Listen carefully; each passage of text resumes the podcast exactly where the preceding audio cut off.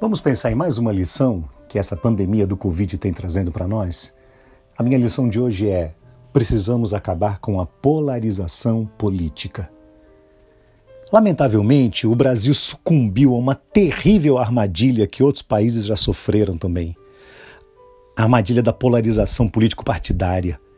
Praticamente tudo que se discute nesse país passa agora pelo crivo das preferências partidárias pessoais e correm para lados opostos.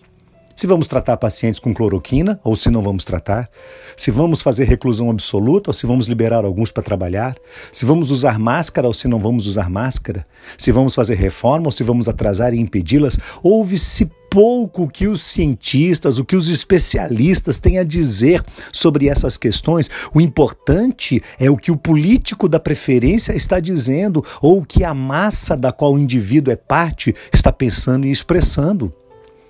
Uma das mais tristes tragédias que está nos ameaçando é o chamado particularismo identitário. O que é isso? É quando uma pessoa adere a um movimento, a um partido, a um segmento e se torna totalmente cego e incapaz de criticar o seu próprio partido, a sua própria ideologia. Ele tem severas críticas a tudo que o partido oposto faz, mas aceita de uma forma acrítica tudo o que acontece no seu partido como sendo algo correto, aceitável, normal. Ele não é capaz de criticar a si mesmo, acredita que a sua ideologia é parte de um mito e a utiliza como arma para oferecer absoluta resistência ao outro partido e a tudo que ele faz ou propõe. Isso é muito triste, porque cria dois bandos cegos que se atacam, que não conseguem se enxergar e, e não se importam com as pessoas e com seus problemas reais. Preste atenção. Todo partido tem seus pontos fortes e pontos fracos. Todo partido tem seus desvairos, seus erros. E se eu fui eleitor de um determinado líder e ele se tornou um estadista, mas eu não for capaz de criticar os erros que ele comete, ainda que tenha o devido respeito cristão por ele, então eu estarei adoecido e adoecendo a outros. E eu estou vendo aqui pessoas adoecidas por todos os lados. Elas tratam seus próprios líderes políticos com um brilhantismo, enquanto pisam nos que lhes são opostos como se eles estivessem 100% certo e os outros estivessem 100% errados. Eu te pergunto, isso existe? Existe uma pessoa 100% certa diante de outra 100% errada? Claro que não. Políticos acertam e erram. O que está em jogo não é o futuro político deste ou daquele, mas sim o destino das pessoas e da humanidade. O que é bom para as pessoas?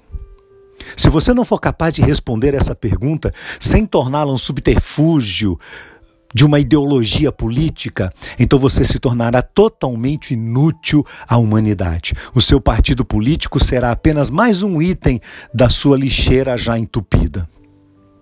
Os cristãos precisam se antecipar a essa guerra, essa guerra tola, descabida.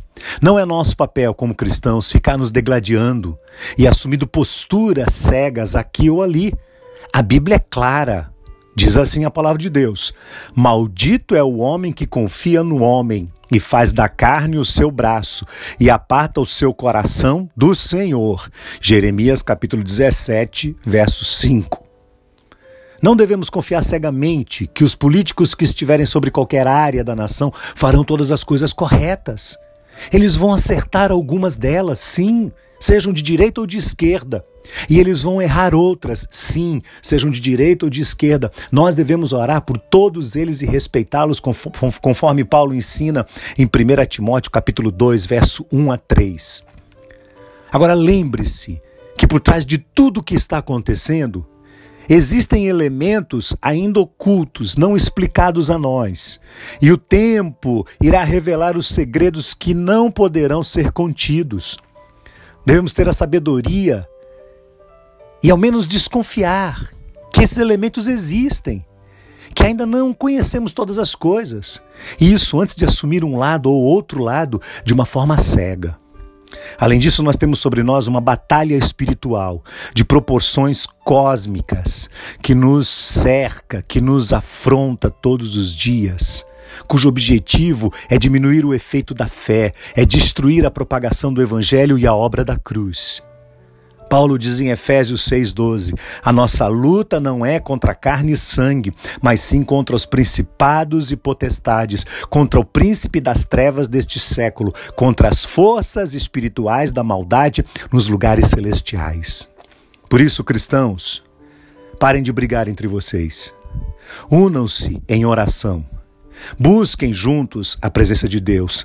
Clamem ao Senhor. Se arrependam dessa polarização.